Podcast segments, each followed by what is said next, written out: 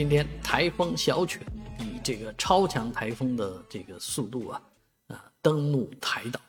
啊，所以造成了极大的这个影响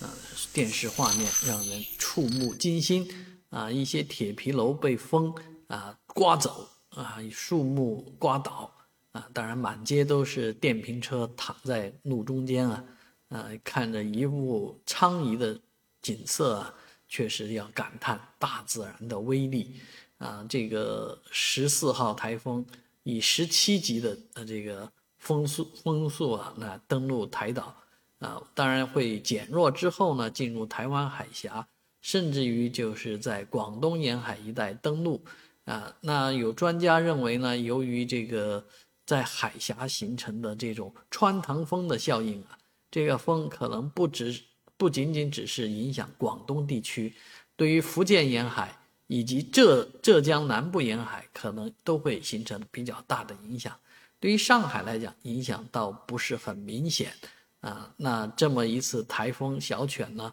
和上一次的苏拉台风竟然在走线上啊神似，非常像。所以我们也希望这个台风不要引起大的灾祸。